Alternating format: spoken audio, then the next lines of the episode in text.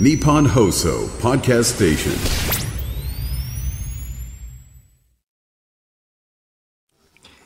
2月7日水曜日時刻は午後3時半を回りました FM93 AM1242 日本放送ラジオでお聞きの皆さんこんにちは辛坊治郎ですパソコン、スマートフォンを使ってラジコでお聞きの皆さん、そしてポッドキャストでお聞きの皆さん、こんにちは。日本放送の増山さやかです。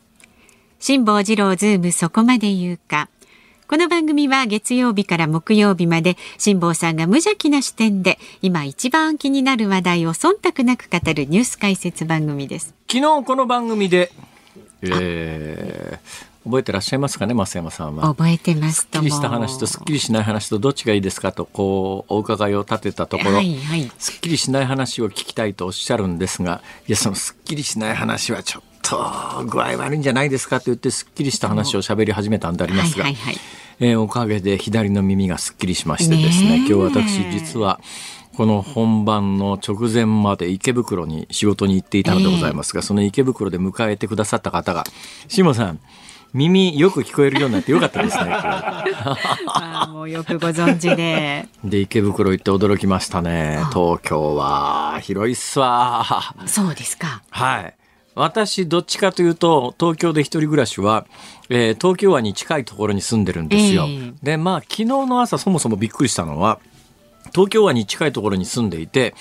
で午前中の仕事のためにですね、この有楽町界隈を越えて皇居の真ん中ぐらいまでの、まあ、皇居の中は入りませんけれども、はい。まあ、あの井戸的に、えー井戸は北緯の井戸ですね、井戸的に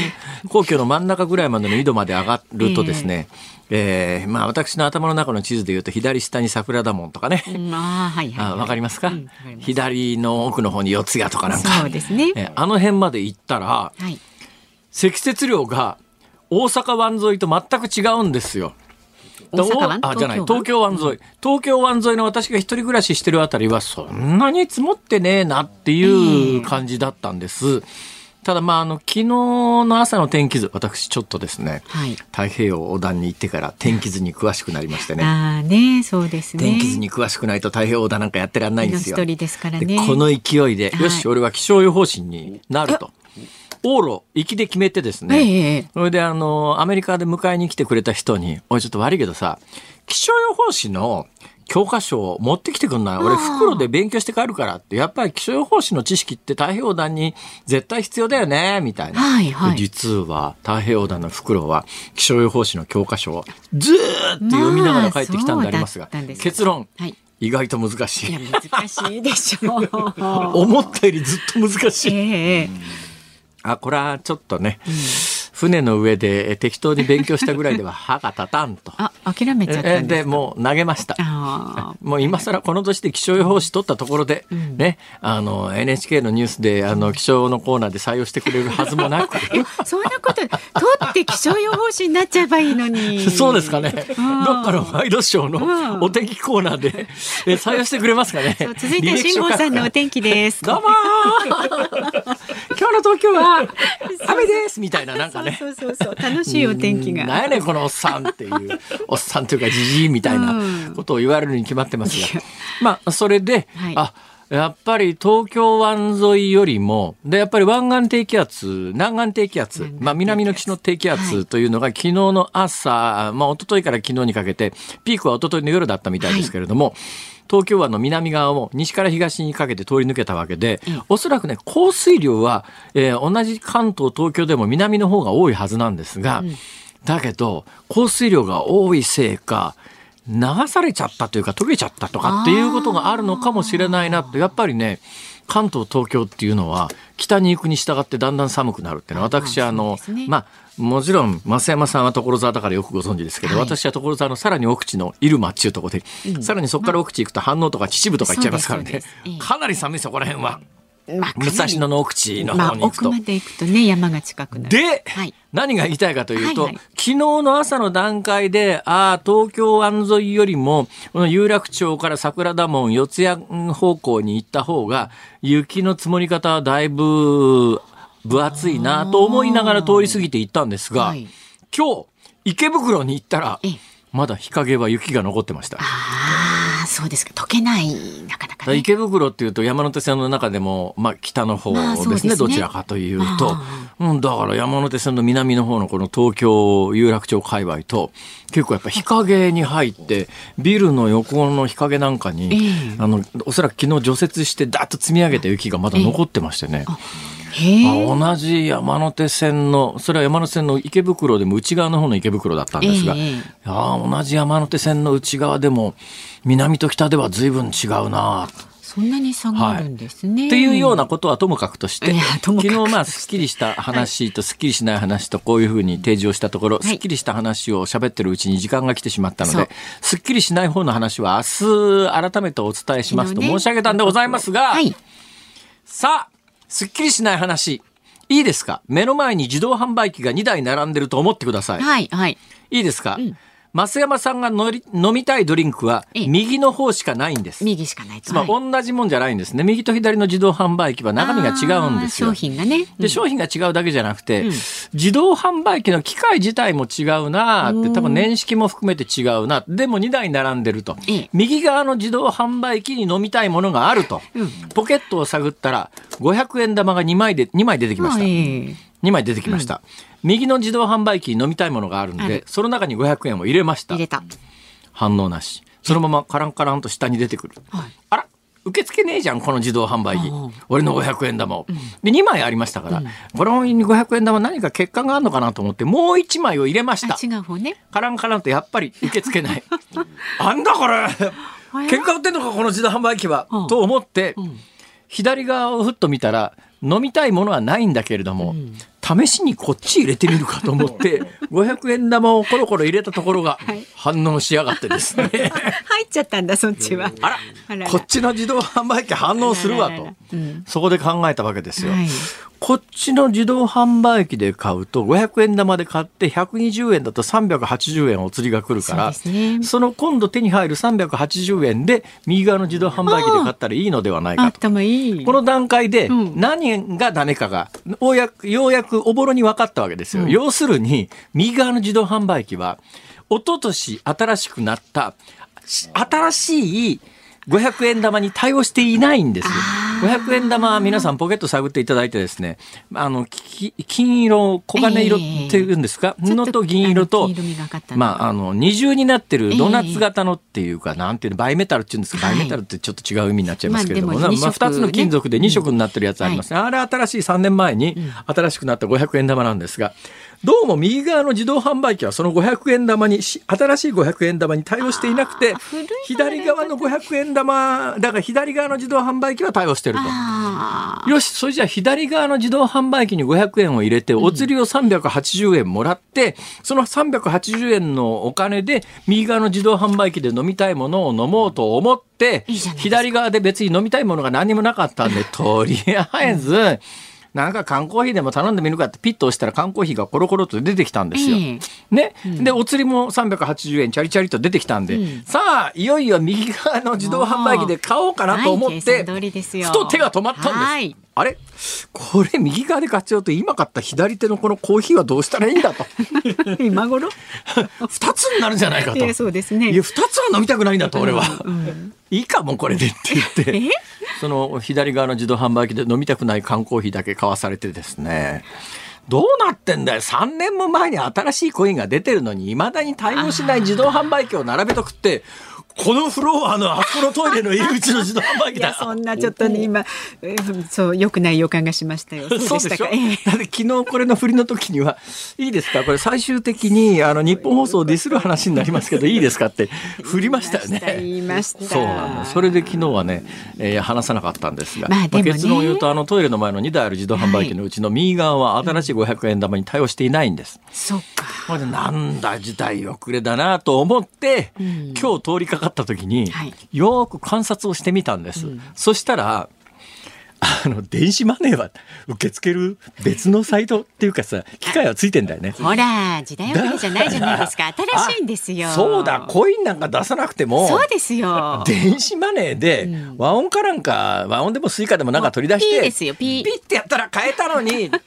財布の中に確かに電子マネーはあったんだよ。あっただったら飲みたくない缶コーヒーがわざわざ飲む必要なかったんだなと。もうこれは辛坊治郎さんのミスということで我が社は悪くはございませんので。というようなことを考えていて、ええ何が言いたいかというと、はい今年の夏に新しいお札に変わるわけですよ。はい。ね、もちろんあの日本では新しいお札に変わっても古いお札も含めて全部通用します。であの日銀券には強制通用録というのがありますからコインには実はないんですけどコインって確かね20枚が限度だと思いますよ。500円玉で、はいえー100枚持って行ってこれで5万円のものを売ってくれって言っても店の側はちょっと勘弁してくださいっていう権利があるんですがね日銀券というあの紙幣はそれ断れないんですよ、あ法律上。ええはいだから受け取らざるを得ないんです。だから千円札で50枚持ってって、これで物を5万円のものを売ってくれって言った時に、いや、ちょっとそれ嫌ですとは確か言えないはずであ、日本銀行発行のお札っていう紙幣とコインには法律上の位置づけが違うんですが、今年の夏にその紙幣が全部肖像画も含めて新しくなります。そうですね。だけど3年前に発行されてる新しい500円玉がこの日本放送の自動販売機でしか使えん、ですら使えないということになると、新札対応の自動販売機に、さあ全部一斉に変えるかというとコストがかかる話だから、これは難しいですね。なおかつ今もう電子マネーの時代だから、もうちょっと新札対応コストかかるから、もうあの電子マネーにしてくださいって言って、旧札しか持ってない人しか使えませんよというようなことで、この夏に新しい紙幣は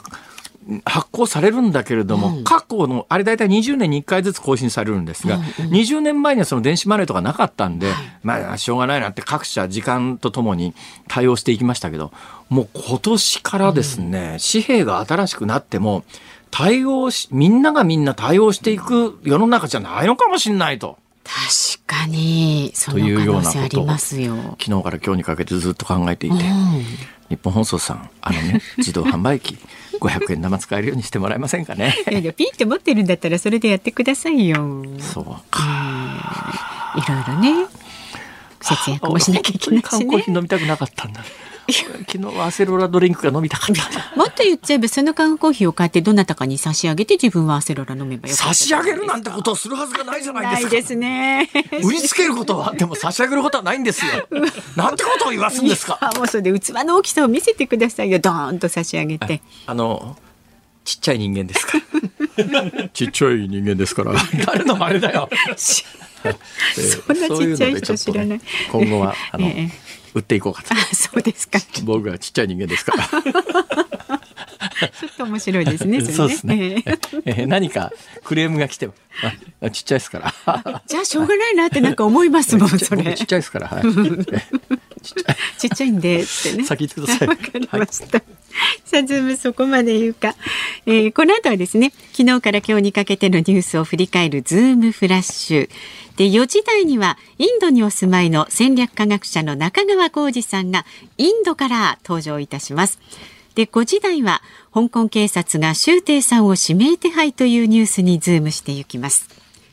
番組ではラジオの前のあなたからのご意見お待ちしております。あなたが気になるニュースなどを送ってください。メールは zoom zoom アットマーク 1242.com 番組の感想など旧ツイッター X で参加される方ハッシュタグ漢字で辛坊治郎カタカナでズームハッシュタグ辛坊治郎ズームで参加してください。で、5時26分頃にお送りします。ズームオンミュージックリクエスト、忖度リクエストの今日のお題は、自動販売機にお金を拒否された時に聞きたい曲。自動販売機にお金を拒否された時に聞きたい曲。お札パターンで言うとですね、はいまたちょっとこれ短く喋りますけども、私が最近使っている、えー、1日1000円あるいは1日800円。これは違う駐車場なんですけれども、まあ、あの伊丹空港界隈で最安値の駐車場なんですが、大きな問題がありましてねここは支払いの時にクレジットカードもダメ電子マネーもダメ、えー使えるのが1000円札だけ。1000円札とコインだけなんです。そうなんですか。とか1週間も止めとくと7000円とかなるわけですよ。ええ1000円札7枚も財布に入れてないじゃないですか。一万円札ので出ようとして、ダメなの？1234ああ1枚足んね！えっていうことになると、うん。出口でどうしようもなくなるんですよ。あ私過去2回諦めて駐車場に車戻して近所のコンビニにダッシュで行って1万円札で買い物して、えー。1,000円札釣りでもらって駐車場脱出したことがありますけど、結あれもちょっと今時どうよっていう。その一箇所は最近回収したばっかりなんですよ。最近回収したばっかりなのに、以前と、うん、あの、クレジットカードがダメで、あら1000円札の現金しかダメ。へーでも1万円も5000円もダメなんです。へー1000円札じゃないとダメなの。多分きっとね、あの、お金払う時のところの機械作るのがええ。シンプルなんだと思いますよ。なる。1000円札にしか対応してないわけだから、それ以外全部弾いちゃう。勘弁してよ、まあ安い、駐車料金安いからさ、しょうがないんだけどさ。あそれと引き換えですよ。どっちを取るかですよ、人生なんて。だから私結構最近ね 千円札貯めてるんです。よ。千円札 そのためにね、はい。あ大事ですね、はい。じゃああの両替できるような時は私も交換して差し上げます。ちゃんと変えてもらわないとねもらっちゃうだけじゃ はい。せこいこと言うな。ということでえーっともう一回なんだっけお題は？え、あのせ自自動動販売機が販売機にお金を拒否された時に聞きたい曲。はい。選曲の理由も書いてズームアットマーク一二四二ドットコムまで送ってください。お待ちしておりますさあ続いてこの時間外為ドットコムプレゼンツマーケットインフォメーションです。東京株式市場日経平均株価は昨日と比べて40円74銭安い3万6119円92銭で取引を終えました。トピックスは昨日と比べて10.70ポイント高い2549.95で取引を終えました。円相場は1ドル147円90銭付近で取引されています。東京市場の円相場は方向感の定まらない展開となりました。新規手がかりにかける状況の中で147円70銭から148円ちょうどの小幅なレンジ内でもみ合いました。市場はアメリカ連邦準備制度理事会による利下げが5月に開始されると見ています。そうした中今夜は複数の FRB 関係者による講演が控えています。発言内容から利下げ時期のヒントを探ることになりそうです。以上外為ドットコムプレゼンツマーケットインフォメーションでした。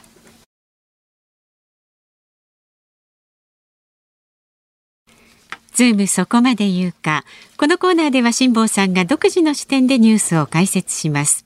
まずは昨日から今日にかけてのニュースを紹介するズームフラッシュです。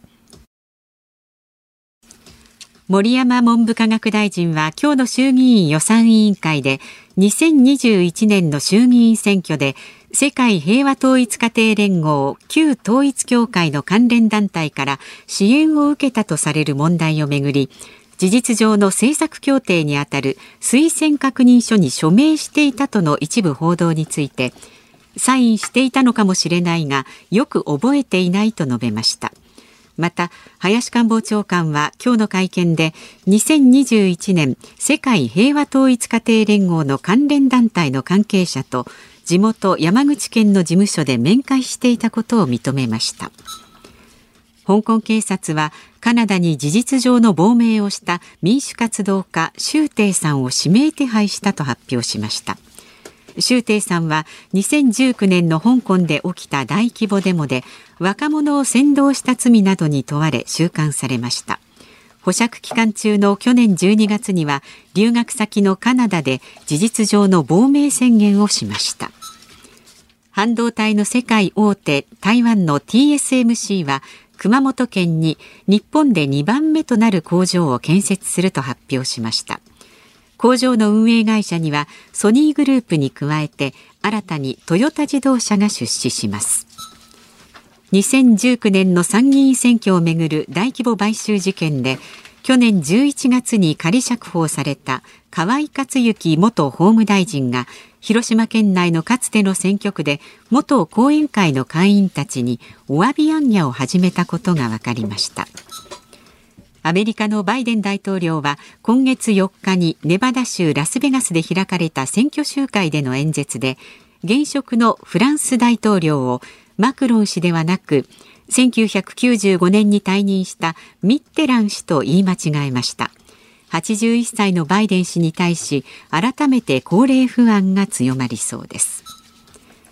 アメリカのメディアフォックスコーポレーションとウォルト・ディズニーそしてワーナーブラザース・ディスカバリーの3社は共同でスポーツ専用の動画配信サービスを立ち上げると発表しました。サッカーワールドカップといった人気スポーツイベントの放映権を持つ各社が連携し従来型のテレビ番組を視聴しないファン層の掘り起こしを図ります。朝日新聞社は北海道での夕刊の発行を4月1日から休止すると発表しました。北海道内での夕刊の販売部数は2月現在でおよそ1万3000部です。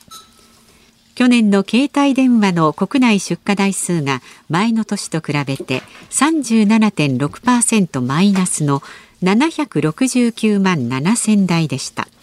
1000万台を下回るのは1995年以来28年ぶりです今のニュース、ちょっと注意が必要です。去年の携帯電話の国内出荷台数が、えー、1995年以来28年ぶりに1000万台をし、えー、下回って769万7000台で、あ、携帯電話売れてないのかってこう、まあ思いますよね。うん、ところがですね、これ、あの、この統計って国内出荷台数の中に、外国製品含まれてないんですよ。代表的なところで言うと iPhone 入ってないんです。なるほど。はい。だから、なんだろうね。今、私の目の目の前じゃない私の周りを見ても、うん、まあ、外国製いわゆる外国製のクマスマホを持ってる人、うん、むっちゃ増えてますから。多いですからね、はい、いつからこんなことになっちゃったのかなと、え正直思いますけれども。え実はあのこうやって新聞の見出しなんかも含めて、え出荷台数1000万台しか携帯電話売れてないみたいなそういうイメージで見出し見ると思っちゃうんだけど、うん、実は iPhone 含まれてませんっていう統計なんでほとんど意味ない。国内の携帯が売れてないっていうのは分かるんですけど、うん、携帯自体が日本国内で売れてないかっていうとそれはまた別問題ということになりました。はいアメリカのバイデン大統領、ここへ来ていろんなところでいろんな言い間違いして、そのたんびに大きなニュースになるということになってます。えー、まあ、あの、えー、まあ、フランス大統領、マクロンじゃなくて、ミテラーンって言ったっていう。結構前の大統領ですから、ね、で、同じ時期にですね、テイラー・スウィフトって言おうと思って、ブリトニー・スピアーズって言っちゃ。ブリちゃんですみたいな。これ単なる言い間違いなのか、やっぱり年齢に伴ういろんな衰えが出てるのか、これなかなか難しいところなんだけど、アメリカ国民は大変だなと思いますよ。だって選択肢が事実上ですよ。はいブリトニー・スピアーズとテイラー・スウィフトとか、それからもう一つ先あったのは、孫が5人いるんですが、4人の孫があって、いや、あんた孫1人、どこ行ったのっていう。誰抜かしちゃったんですかね、もうね。ちょっとそういう言動に不安のある人を選ぶか、あるいはもう一人は刑事被告人だからね。これアメリカ人切ない選択になるな、今年の11月の大統領本選はと。ますよね、これは、まあ、私も結構言い間違い多いんでね。人のことは言えないですけど。言えないですけど。ブリちゃんです。すごいブリちゃんですの人どうしたかな？どうしたんですかね？三角の人。はい、いましたけれども、あ、えー、そろそろお時間ですね。こんなこと言ってましたら、はい、ズームフラッシュでした。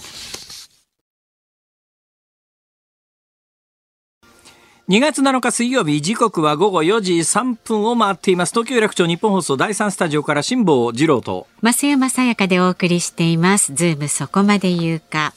さあメールいただいてるんですありがとうございます。昨日辛坊さんがねあの半年分の耳垢を取って耳鼻科ですっきりしてきたというお話ありましたが 埼玉県熊谷市の半分講師さんがですね初めてメールします。昨日辛坊さんが耳鼻科へ行って聞こえが良くなったというお話を聞き私も1年前から右耳の奥のガサガサ音が鳴る症状を放置していたので本日思い切って有給休暇を取り耳鼻科へ行ってきました、はい、するとなんと髪の毛が鼓膜にこびりついていたとのこと。一瞬でシュッと吸い取られ1660円の会計をして帰ってきました1年間悩んでいたことが嘘のようです。また個人の耳かきレベルでは取れないものもあるということも分かったのでこれからは早めに行こうと思いました。耳鼻科へ行くきっかけをくれた辛坊さんに深くお礼を申し上げます。ラジオって素晴らしい。いや素晴らしいのは多分耳医者さん耳鼻科耳鼻咽喉科の先生だと思いますそうだけど結構いらっしゃるんですねへえ鼓膜に髪の毛こびりつくなんてことがあるんですね。え耳に入っちゃうでそうでしょうね。何かの弾みで入っちゃうんでしょうね。私はだからお医者さんが言うにはどうも耳垢を綿棒で奥に押し込んじゃって その押し込んだやつが鼓膜に触れていたんじゃないのかという説が濃厚であります。はいあそれでね耳垢に関しての反響がはいはい今日もすごくて、ラジオネームザンクと申しますっていう方耳垢吸引器が電気量販店で。まあいいや。はい。ザンク、えー電気量販店で売っていますよと多分耳医者1回分の値段で買えます耳垢吸引器。あ耳かきや綿棒より傷をつけないので良いと思いますキューッと吸ってくださあ。いね耳垢吸引器というものがあるのは実は認識していたのでございますが、そんなものを買ったらですね、ええうちのかみさんの趣味が一つなくなるじゃないですか。そうかそうか奪っちゃいますもんね、えー綿棒をもっと追いかけてくるのが趣味なんですから。それで私の耳の奥に耳垢を押し込むというですね。濡れ衣だっておっしゃってたじゃないですかと痛いんですよ。びっくりしますよ。そうですはい。本当目が覚めるぐらい痛いですからねどうやったらこんなに痛い耳か耳垢取るが取りができんのっていう。奥までねかなりやってたのかしら、い、やでも取れてよかったですねありがとうございます。ねいや素晴らしいです。チュッで終わりですから。本当に秒速ですねあれ。あちょっとこれを機に秒ね速で。そう同じような方ガサガサ音が鳴ったりとかねね。ちょっと違和感ある方は早めにお医者さんへ。耳医者行った方がいい行ってですね。ください、耳医者さんにね。えあのこれから花粉症のシーズンで混みますからあ花粉症のシーズンが本格化する前の方がいいですね。そうですね早い方が、もう結構花粉ねなんとなく感じますし私も。早めに行ってください。ありがとうございますさあ番組ではラジオの前のあなたからのご意見まだまだお待ちしておりますのでメールは zoom zoom アットマーク一二四二ドットコム X で参加される方ハッシュタグ漢字で辛坊治郎カタカナでズームハッシュタグ辛坊治郎ズームでお願いします。で今日のズームオンミュージックリクエストのお題は自動販売機にお金を拒否された時に聞きたい曲。こちらも選曲の理由を書いて送ってください。お待ちしております。さあこの後は戦略科学者の中川コージさんがインドからの登場です。辛坊さんが独自の視点でニュースを解説するズームオン。この時間特集するニュースはこちらです。インドで政府主催の国際自動車ショーが初開催。総選挙対策か。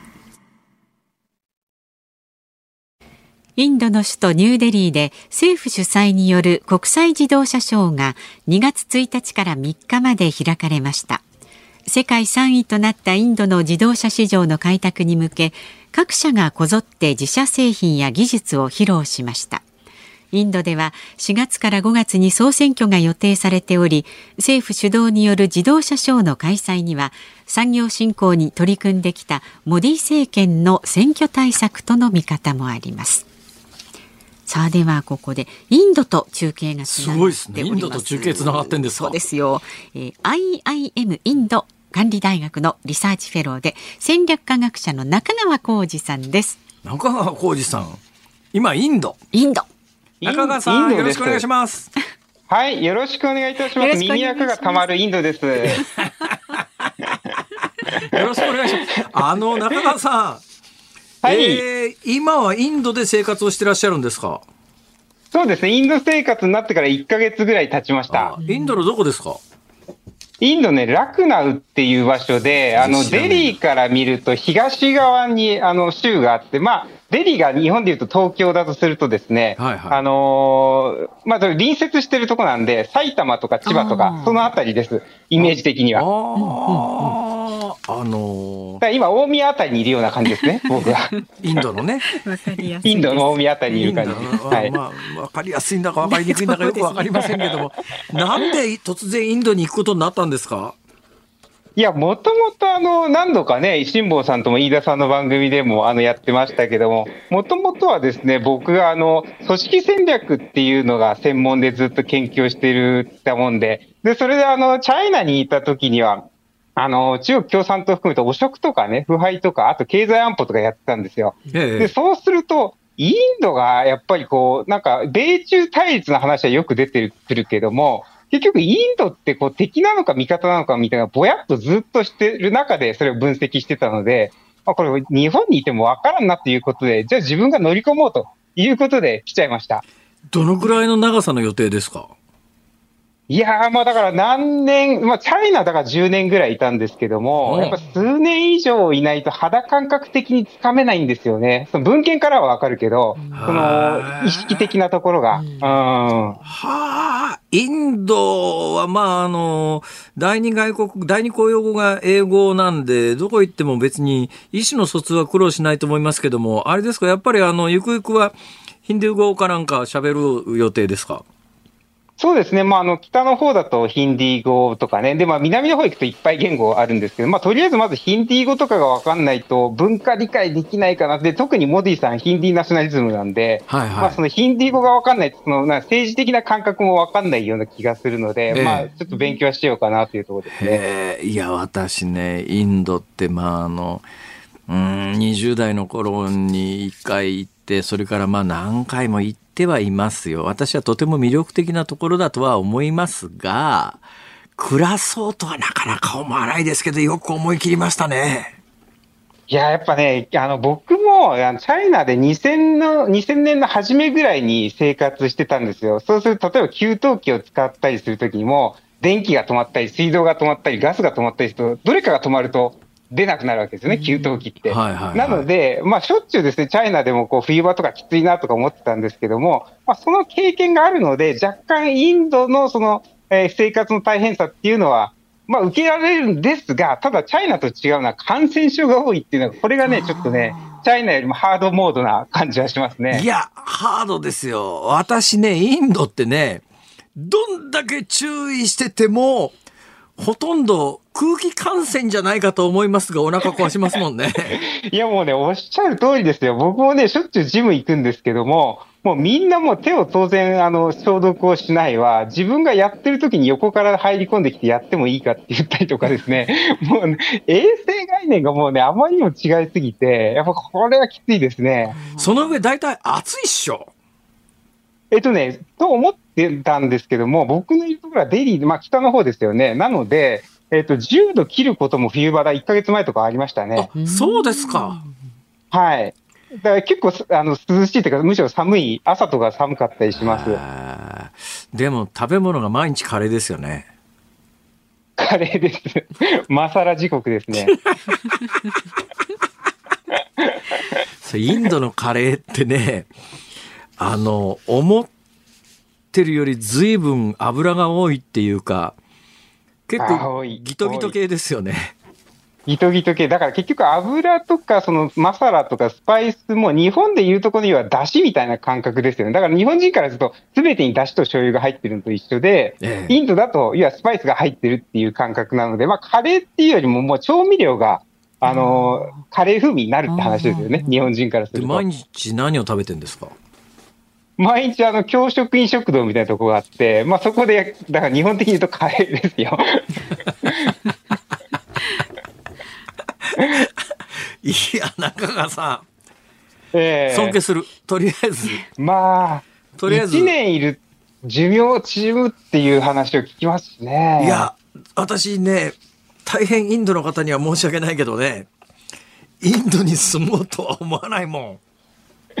いや、やっぱりね、なかなかハードなものはあると思いますよ。私は結構ね、最近行って、去年はあの、フォーミュラあレースの、電気自動車のフォーミュラレース見にね、ハイデラバードに行って、あそこはハイ,、ハイテクで有名なとこなんですが、正直言って、それ短期間旅行に行くのは面白いですけど、長期住もうとはなかなか思わないですよね。いや、そうですよ。だってもう街中とか出ても、あのーチャリで街中漕いだりしますけども、ええもう至るところにね、その、犬とか、あと水牛とかの糞がもういっぱい落ちてるんですよ。はあ。で、それ、それなりの都市なんですよ。それなりの都市なんだけども、あの、そう、そんな状況なので、まあ、やっぱりちょっとね、その辺の、まあ、で、ほら、動物を敬うっていう文化があったりするじゃないですか。そりゃそうですあのね。道の真ん中に牛寝てますもんね。そうそうそう。で、だからそれで、その行政的、政治的にもそれを排除できないっていうところもあるので、あのーまあ、なんていうんですか、単純にチャイナに行った、チャイナってその辺、その計画的にどういうふうに都市を管理していくかっていうのがビシッとやっていくと。だから昔汚かったニーハオトイレとかもどんどんなくなるみたいなことがあったんですけども、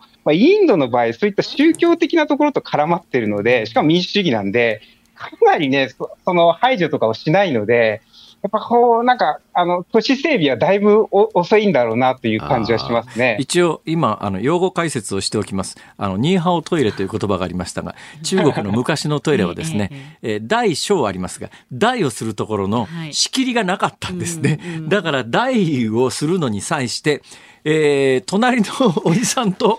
ニーハオ、こんにちはって、隣のおじさんと顔を見合わせながらっていうか、横に並びながら、トイレで、中国のそれこそ20年前のトイレってそんな感じだったんですが、最近は私はびっくりしましたね。これは私びっくりした話でいろんなところで喋ってますが、この間までニハオトイレだった場所がですよ、男性トイレ、女性トイレじゃなくて、LGBT の皆さん用のトイレまでできてて、えこの間までニハオトイレだったのにっていう。中国の変化の速度は仰天しますが、インドはその点割とスローですよね。そうですね。だからまあ、習近平指導部になって、特にまあ、あの、あとはオリンピックが2008年にあった時も含めて、やっぱりそのトイレの整備を急いだし、あと大気汚染についても2012年の頃ってひどかったです PM2.5 とかチャイナといえば。はいはい、だけど、あの、いいのも今ひどいんですけど、チャイナの場合、この10年で劇的に、あの、なくなった。まあ、それ強制的に工場とかを排除しちゃったから、あいや、外に行かしちゃったからなんですけども、えー、インドの場合、それができないので、あの、かなり大気汚染も含めて、まだバナだなというところはあるんですが、ただね、その辛坊さんがおっしゃったようになかなか住むの大変でしょうと僕も思ってたんです、来るまでは。ええ、だけど、思ったよりも快適なのは何かっていうと、部屋の中にいてですね、全部アプリでデリバリーできるんですよ。何でも。何でも。で、えっ、ー、と、生鮮食品とかも15分以内に来るとかなんですよ。めっちゃ便利なんです。アプリが。IT 大国だけに。ああ、それはすごいですね。そうなんです。だから部屋から出ないで過ごせるという意味では、まあ、だいぶ思ったより楽っていうか、ところはありますね。はい。さて、これからまあ中国の専門家と並んでインドの専門家になられるわけですが、えー、インドで、まあ、これから仮に10年暮らすとして、えー、主目的は何ですか、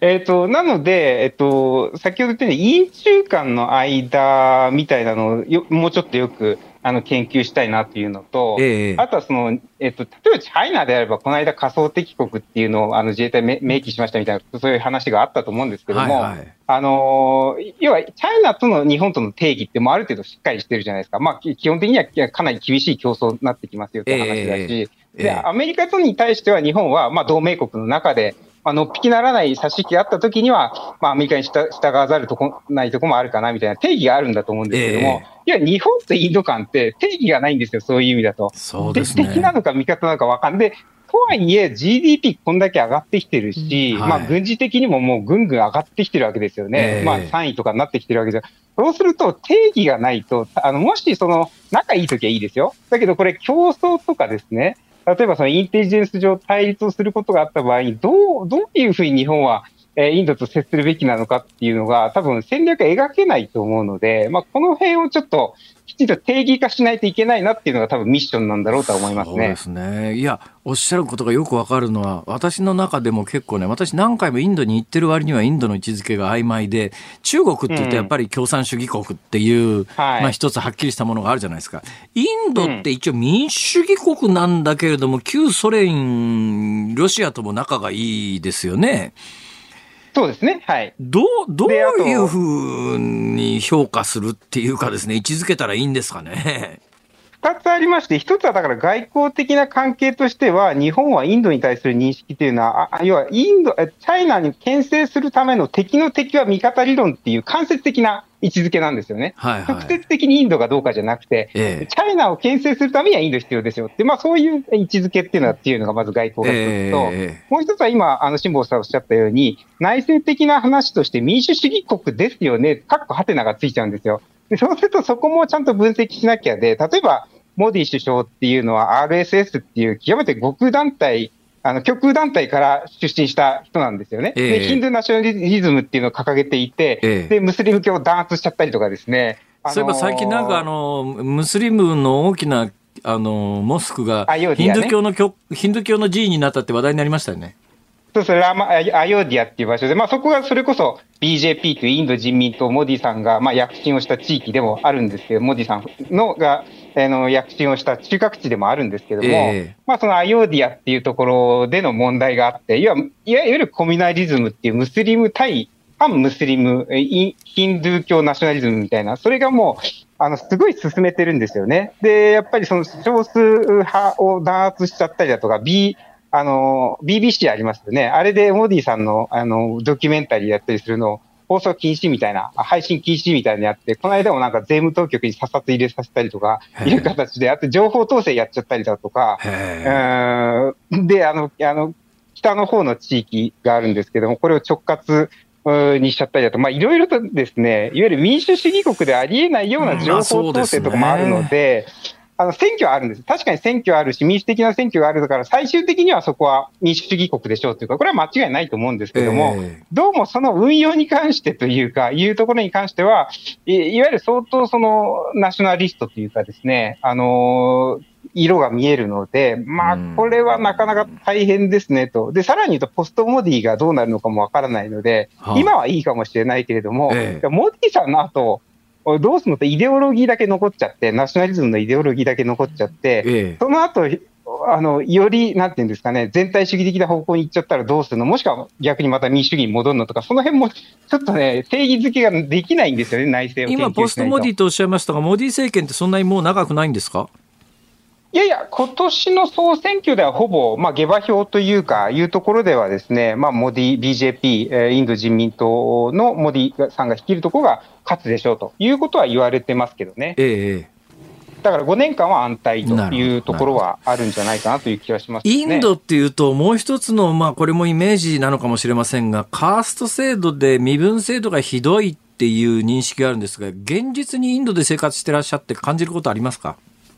あーやっぱりですね、その僕が例えば大学内とかにいても、あのまあ、その職業的なところで、えー、多分カーストで当てられてるっていうところはあったりをするので、ええ。あのもうなんていうんですかね、カーストイコール職業カーストですよね。だからその職業はそのカーストの人っていうのが結構固定化しているところも文化に根付いちゃってるので、えで、かといって、モディさん自体、まあ、これはモディさんの前から言われていることですけども、いわゆるその指定カーストだったりだとかですね、その OBC と言われるアザーバックグラウンドクラスクラスとかって言われてる人たちっていうのが、要はもう、あの、いや、きつい職業にしかつけないと。だから、まあ、日本で言うとクオータ制みたいな形で、あの、きちんとそういう人たちにも枠をつけて入れていきましょうみたいな議論がずっとあるんですけど、それでもやっぱり文化的にもまだ、なんていうんですかね、そういう身分と職業みたいなのが結びついて、ついちゃってるっていうところは、まあ、ありますよね。なるほど。いや、そんな中でね、ちょっと私もこれ長年の疑問なんですが、日本人って別にヒンドゥー教でなくて、イインドで暮らすときに日本人の、まあ、いわゆるカースト的位置づけってどうなるわけですか？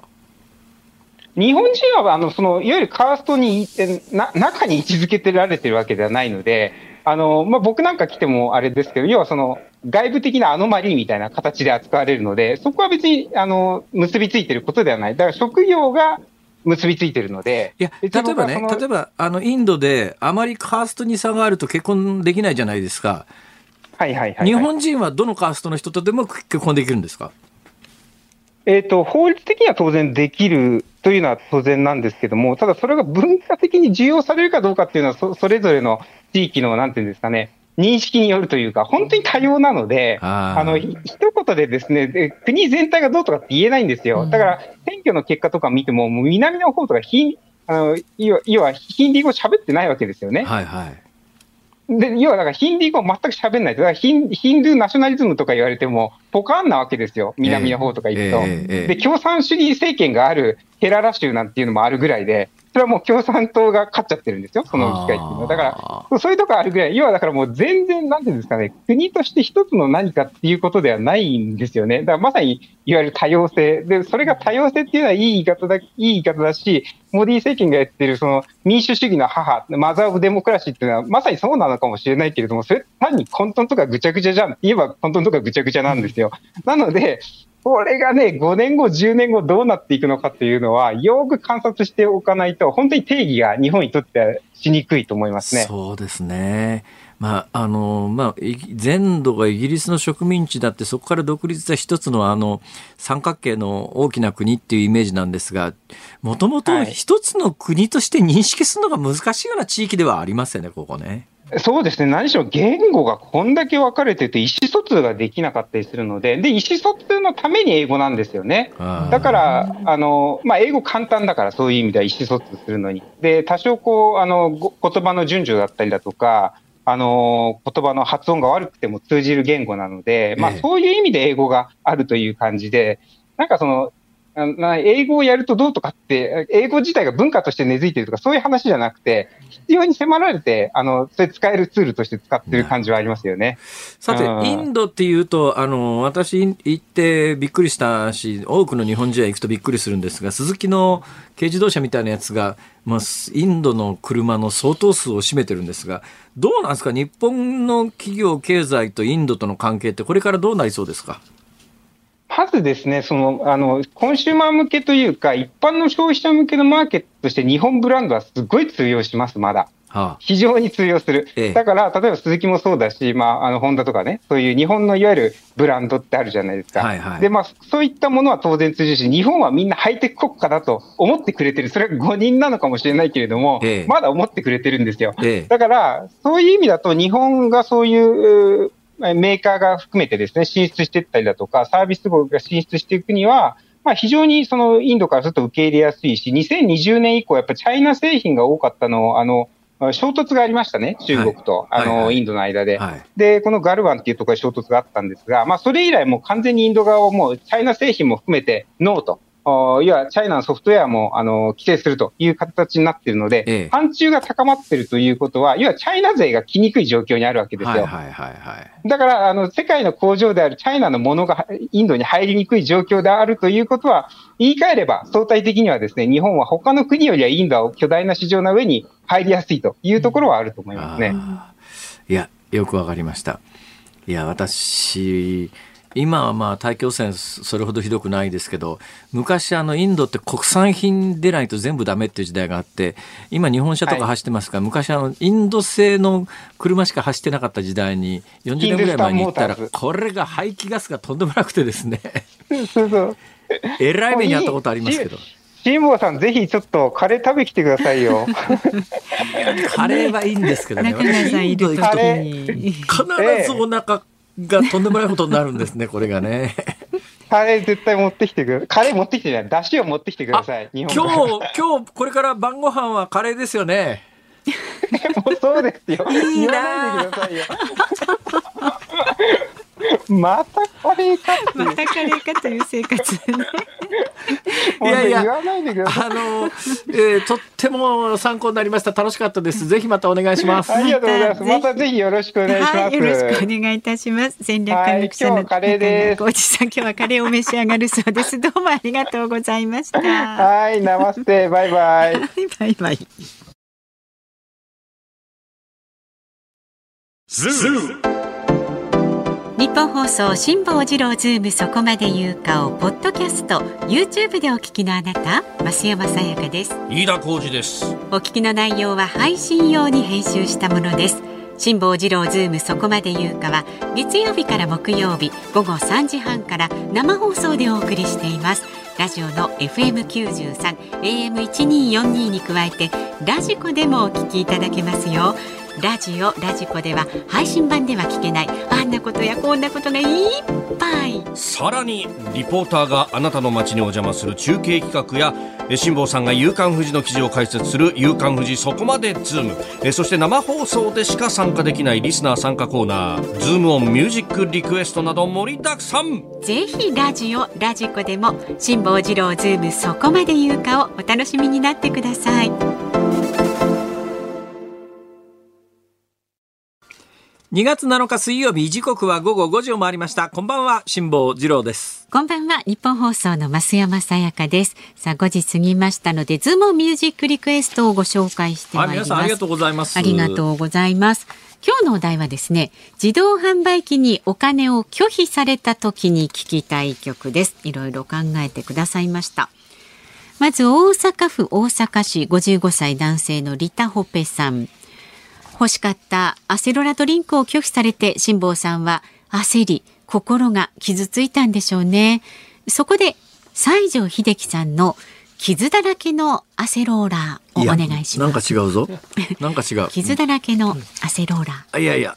微妙に違う。なんか違う。傷だらけのローラー。それそれ。そうですね、えーそして埼玉県川口市チャータンダ埼玉さん32歳男性です辛坊さん自身も経験がありますがこういう時に限ってお札が1枚しかなくて小銭も持ち合わせがなくて泣き寝入りするしかないですよね。ただ最近だと自動販売機によっては電子マネーが使える機種も増えてきているので救われることもしばしばあります。リクエスト曲は西田幸子さんの拒否ルンバは？は？自販機にお金を拒否された時に聞きたいそれで拒否拒否ルンバいやコーヒーあ あのね、あのね、あとですねラジオネームキララさん千葉県市原市の方ですがえーっとレベッカでフレンズ。これポケットのコイン集めてポケットのところでちょまっとわかたん増山さんが歌ってわからないシリーズですコイね。ン集めて、そうそう。えーどんなと歌詞に曲それあるように「テレレレレ」意外と歌手にならなくてよかったねっていう。この歌詞ね、まあ、ポケットのコイン集めてっていう歌詞にあるように辛坊さんのポケットにも夢が叶えられるぐらいのコインが本当はあったのでは、新しい500円玉2枚。のみありがとうござい。そして新潟県からレオ二郎さんですね、はい。えーグループ魂の君にジュースを買ってあげるをリクエストしますと辛坊さんにぴったりの曲です。ぜひ増山さんに歌詞をよくご覧いただきたいです。増山さん気分すっきりすると思います。なんだろうか。ちょっと気になりますね。そうですね。どんな曲でしょうか。続いて新潟県新潟市の小屋小屋さんはい。58歳男性はですね、自販機にお金を拒否された時に聞きたい曲は尾崎豊さんの15の夜をお願いします。また懐かしいとこ来ましたね。懐かしい。しかもね歌詞に100盗円玉でなんとかで走り出すじゃないですか。そうですね。盗んだバイクですね、なんとかって自転車じゃなかったか。バイクでしたねあれはねうでね歌詞もねバイク盗んじゃダメでしょ。それダメなんですよはい。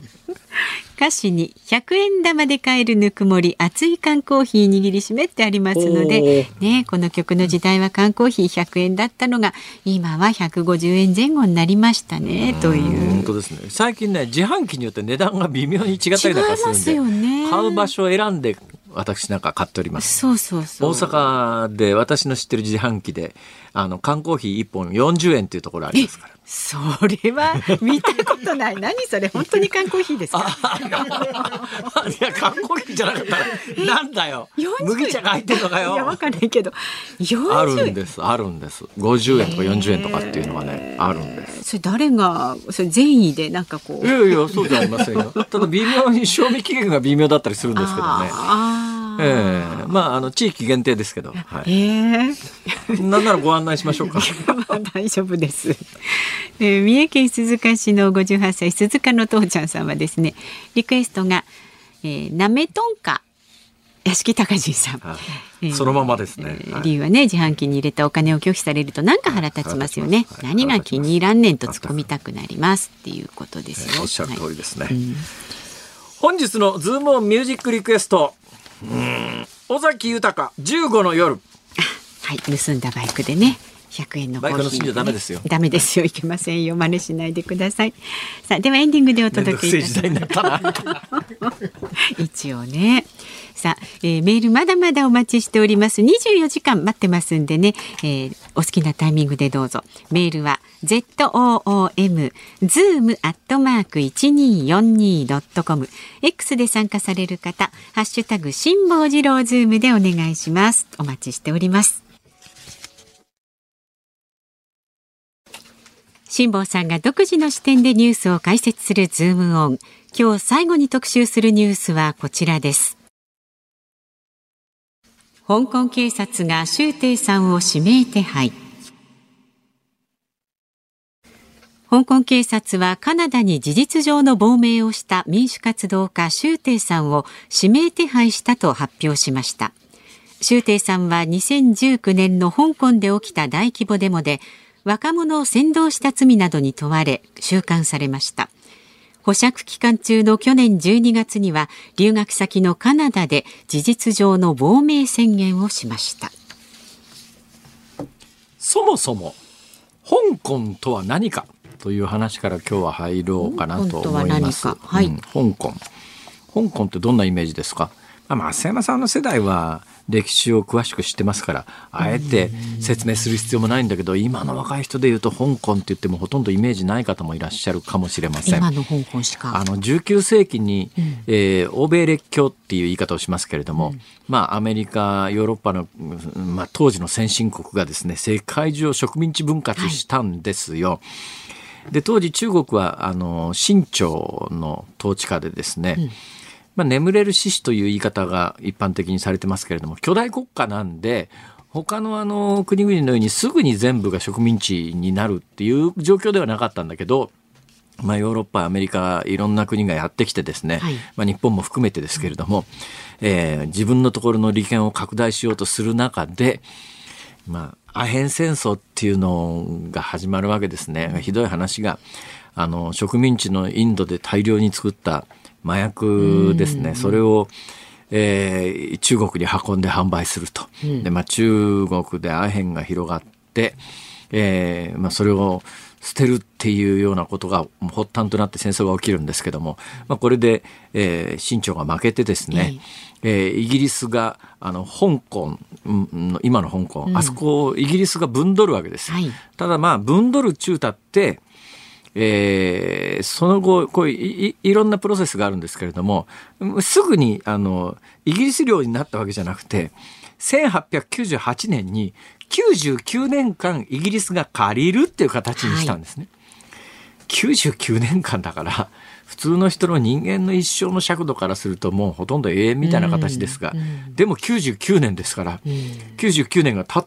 たわけですよ。えー、99年経ってどうすんだって話になった時にもともと借りてたもんだから返しましょうということになったんだけど、はい、その返すに際しては、うん、えー、中国は国際社会にあの香港はまあ自由と民主主義というそういう価値観が根付いてますから、うん、ここを共産主義の中国にすぐに戻すことはしませんよと少なくとも50年間は一国二制度と言って、うん、あの中国本土は中国共産主義だけど香港は自由と民主主義、えー、あのちゃんとした議会選挙も含めてですね、えー、えー、一国二制度で中国本土とは違うそういう場所にしますよという約束をしてまあ中国に返還されたのが1997年ですよ。うん、ところがですね最初は一国二制度って守られてたんだけれども、はい、ふっと気が付いてみたら次々いろんな法律だの条例だのっていうのを作り、うん、なおかつ選挙に介入しもともと民主主義があった香港で選挙に立候補するのに当局のお墨付きがないと立候補できないと、実質上一国二制度っていうのはいまだにあのないことにはなってないんですけど一応存在してることになってるんだけど事実上はもう中国共産党の傘下に入って全く言論の自由がないと、このプロセスにおいて周庭さんっていう人はですねまああの、中国共産主義の下で言論の自由や民主主義が全く機能しない香港は嫌だと。えー、やっぱり香港には民主主義や、民主主義や言論の自由がいるんだということで活動してらっしゃったんですが、結局逮捕されるんですね。で、逮捕された後、どんな目に遭うかというと、うえー、反省文を書かされて、もう逮捕してくれてありがとうみたいな。それで中国は、これちょっとね、背景がよくわからないんだけれども、えー中香港から中国本土に移すと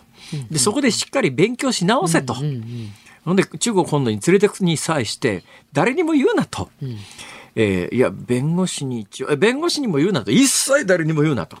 これ周庭さんにとってはものすごい賭けだったんですよ、えー、つまりあのパスポートが欲しいと、はい、海外に留学に出たいと、でかいで中国当局が言うには海外に留学に出たいパスポートが欲しいんだったら中国本土に来ていろんなことを勉強し直せと、うん、えー、で絶対誰にも言うなと。弁護士にも言うなと。これは周庭さんにとっては恐ろしかったと思いますよ。だって中国本土に入ってしまって、消息、これ過去に何人かいるんですけど、消息不明になっちゃうわけですよ。で誰にも言ってないから自分が中国本土に入ったということすら誰も知らないまんま消されちゃう可能性もないでもなかったんだけど、そうしないとパスポートがもらえないっていうんでかなりのリスクを背負いながら中国本土に入ってまあ多分簡単に言うと、えー、やっぱり中国共産党は素晴らしいみたいな ふりをしたんでしょうね。それでそれを演じきったんだと思いますよ。だけど、その後パスポートが出てカナダに渡ったことに関しては、諸説あるんです。今私が申し上げたようなのが最も善意の解釈で、要するに、周庭さんがしっかり中国共産党政権を騙してこいつは完全に改心して、香港でもう民主化運動なんかしようと思わないから、はい、もう海外に留学したいんだったらパスポート出してやるっていう見方もあれば、そうじゃなくて初めからこいつ逃げるに決まってんだけど逃げたら指名手配でもう一気に香港の民主化潰すある意味象徴的な存在にしようとか、えー、もう別の説としては、えー、この人間を出して泳がすことによって海外にいる、まあ、香港の民主化を図るような人物との連絡をさせて、まあ、ある意味一網打尽じゃないけれどもそういう、まあ、スパイみたいな形で送り出したんじゃないのっていう説もあって諸説あって。本当のところはわからないんだけれども、まあ、あの結論から言うと、はい、周庭さんはパスポートを得てカナダに逃げ、うん、逃げ、まあ逃げたっていうか、うん、カナダに行って、でも初めから亡命するつもりですよ。うん、でもあの少なくとも中国共産党政権が続く限り二度とふるさと香港には帰れないということは覚悟の上なんで、今回指名手配されました。それも覚悟の上でしょう。当然のことだから。で、カナダにいる限りは別にどっち事ないんだけど、うん、中国共産党政権の息のかかった国って世界中で今どんどん増えてますから、そういう国にうっかり入り込むと、そこでこう身柄を拘束されるというリスクがありますから、はいえー、まあ、うん、今回の逮捕状がの請求というか逮捕状がなくてもですね、えー、まあやっぱり中国共産党の息のかかった国に行けないのはそれは危険だから行かない行けないのは当然のことだから、なんだけども、うん、さらにその辺の構造が鮮明になったと。まあ、今回のニュースはそういう話ですね。ただね、私が非常に残念に思ってるのは、はい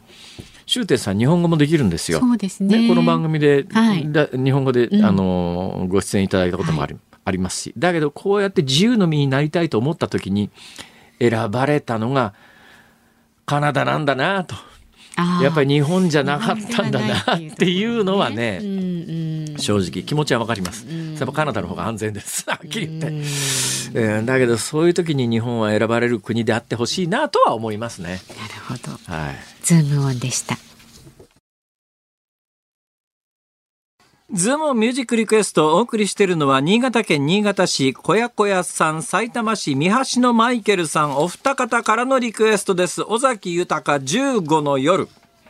お二方いましたね。本当ですね。